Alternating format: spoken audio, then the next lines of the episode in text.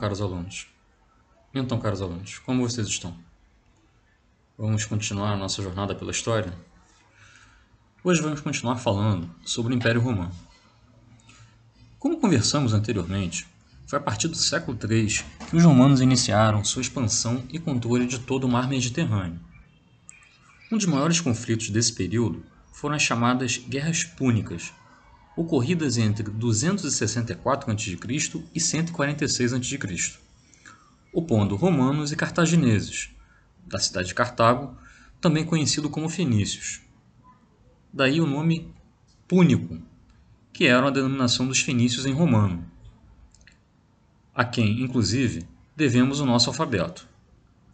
Fenícios e romanos disputavam o controle do, do comércio do mar Mediterrâneo o fim desse longo conflito foi marcado pela tomada da cidade de Cartago, localizada ao norte da África.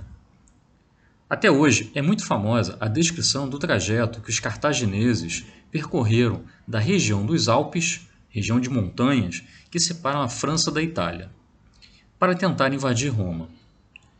Percorreram uma distância com enormes elefantes, cerca de 37 desses animais, além de 15 mil cavalos. Mas, no entanto, esses animais, utilizados como arma, acabaram, em sua maioria, morrendo pelo caminho.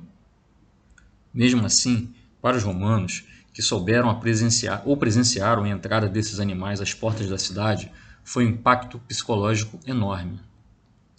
Com tudo isso, esse elemento surpresa não foi suficiente para que os romanos fossem derrotados. Pelo contrário, o general cartaginês Aníbal Barca filho do também inimigo dos romanos Amílcar Barca, não conseguia entrar com seu exército no coração de Roma. Mesmo com grandes perdas em seu exército, Aníbal provocou um enorme prejuízo ao exército romano.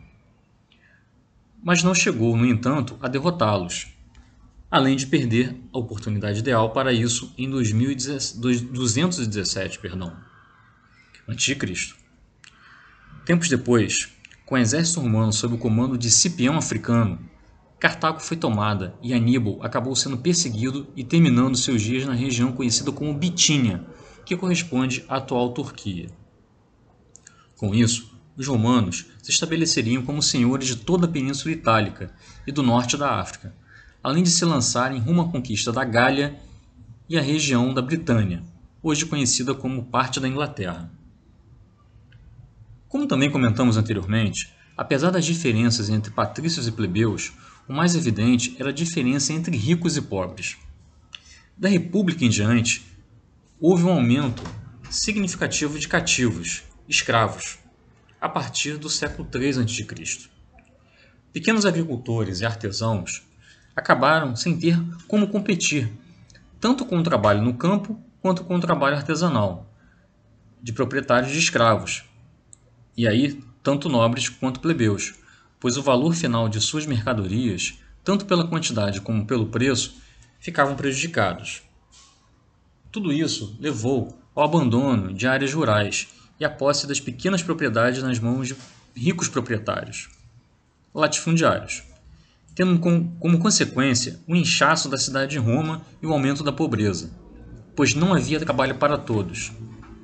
Nesse sentido, a cidade de Roma uma cidade de alta densidade demográfica, até para os padrões modernos, apresentava os mesmos problemas de uma grande capital atual, como por exemplo São Paulo, Nova York, nos Estados Unidos, Pequim, na China, ou qualquer outra grande megalópole. Violência urbana, sujeira, miséria, tudo isso já estava presente nessa época. Uma cidade de contrastes sociais gritantes, como nos dias atuais. E foi nesse contexto que ocorreu uma das maiores revoltas de escravos que se tem notícia na antiguidade, a revolta de Espartacos, de 73 a.C. Esparta era um escravo da região da Trácia, pertencente à Macedônia, região que corresponde hoje à fronteira entre Grécia, Turquia e Bulgária. Transformado em gladiador, liderou cerca de 100 mil combatentes entre escravos e não escravos, ou seja, homens empobrecidos. As tropas de Espartacos causaram diversas revoltas aos romanos, até serem derrotados em 71 a.C. Espartacos e cerca de 6 mil seguidores acabaram sendo crucificados. Costume comum que os romanos praticavam aos inimigos que resistiam ao seu domínio. O problema da concentração da terra era tão grave que um dos tribunos da plebe, chamado Caio Graco, continuou uma reforma agrária que foi iniciada por seu irmão, Tibério Graco, em 133 a.C. Além do problema do controle da terra, outro cônsul, chamado Mário, apresentou uma lei que garantia aos soldados um pagamento mensal. Por volta de 44 a.C., Júlio César, que era um general, conquistou totalmente a Gália e distribuiu terras aos soldados e plebeus empobrecidos. Isso gerou uma insatisfação no Senado, o que provocou uma reação violenta, acabando com o seu assassinato. Em seu lugar, disputavam o poder Marco Antônio, seu sobrinho, o general Lépido e Otávio Augusto. Perdão, no, no caso, o Otávio Augusto que era sobrinho de Júlio César, que acabou sendo vitorioso nessa disputa e se consagra como primeiro imperador de Roma em 27 a.C. É bom lembrar que Marco Antônio era, naquele momento, um dos generais que estava ocupando o Egito ao lado de Cleópatra, que era sua esposa, e que acabou também morrendo junto com Marco Antônio. Bom, agora nós vamos falar um pouco dos aspectos do cotidiano das pessoas em Roma. Há muitos aspectos interessantes que podem ser descobertos sobre os romanos. Um deles diz respeito à família, controlada pelo homem, pelo chamado chefe de família. A ele tudo pertencia, objetos, pessoas e animais. O homem tinha direito de posse sobre suas, suas esposas e filhos. Era uma sociedade que denominamos de patriarcal, ou seja, que girava em torno do pai, como a própria palavra diz. O casamento era, então, uma aliança, sobretudo entre as camadas ricas da sociedade. Já para os mais pobres, os casamentos levavam em consideração a necessidade de mão de obra e de apoio mútuo entre as pessoas. A educação entre os jovens da elite, principalmente os homens, visava prepará-los para ocuparem cargos na magistratura e no comando militar. Dessa forma, a oratória, ou seja, a arte de discursar, tinha um peso enorme pois era o dom de saber usar a palavra e motivar né, com elas as decisões, tanto políticas como militares, que identificavam os bons oradores e, por consequência, os grandes líderes. Aliás, falar bem e saber se expressar são atributos importantes em qualquer época. Mesmo que o poder sobre a família fosse de controle masculino, ainda assim, as mulheres romanas, se comparadas às gregas, possuíam muito mais liberdade. Ainda que não votassem e nem fossem votadas, as mulheres da elite exerciam grande influência social. Essa liberdade, de acordo com os estudiosos sobre o tema, só pode ser comparada à conquistada nas mulher as mulheres no século XX. O que se pode dizer sobre os romanos é que, ao mesmo tempo em que influenciaram e moldaram o mundo aos seus interesses, eles também estiveram abertos a outras influências, como por exemplo dos gregos. O grego foi a língua considerada pelos romanos como língua culta ao lado do latim. Nesse sentido, a religião romana, politeísta, como a de outras civilizações, adaptou uma parte significativa dos deuses gregos aos seus cultos. O cristianismo, como nós já falamos, acabou sendo incorporado pelos romanos como religião oficial. Se em seus primórdios os primeiros cristãos foram perseguidos pelos imperadores por se recusarem a cultuá-lo, no século III d.C., a cristianização do império foi sendo cada vez maior até a conversão do imperador Constantino, por volta do ano 313 depois de Cristo, pelo decreto conhecido como Édito de Milão, que concedia liberdade de culto.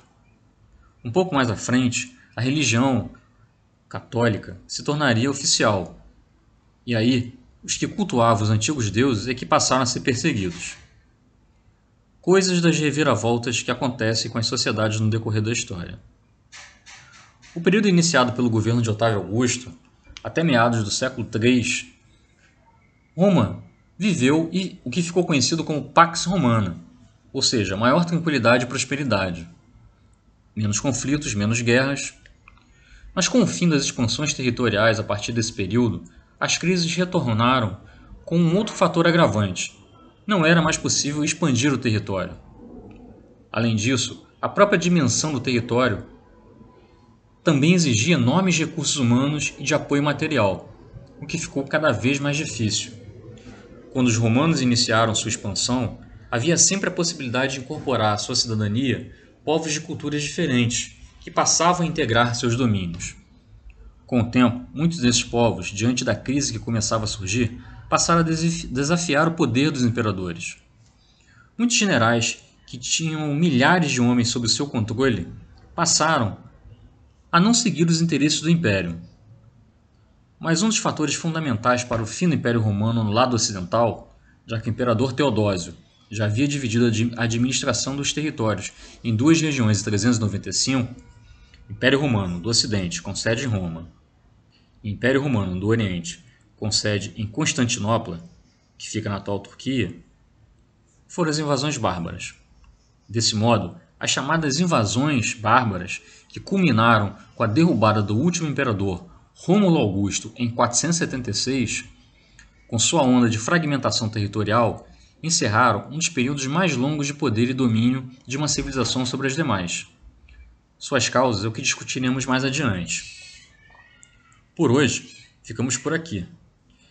A referência a esse texto e a essa discussão estão no livro História, Sociedade e Cidadania, de Alfredo Bolo Júnior, volume do sexto ano, o livro Grécia e Roma, de Pedro Paulo Funari, de 2013, da editora Contexto, e no site Aventuras na História, que eu deixo o link aqui para vocês.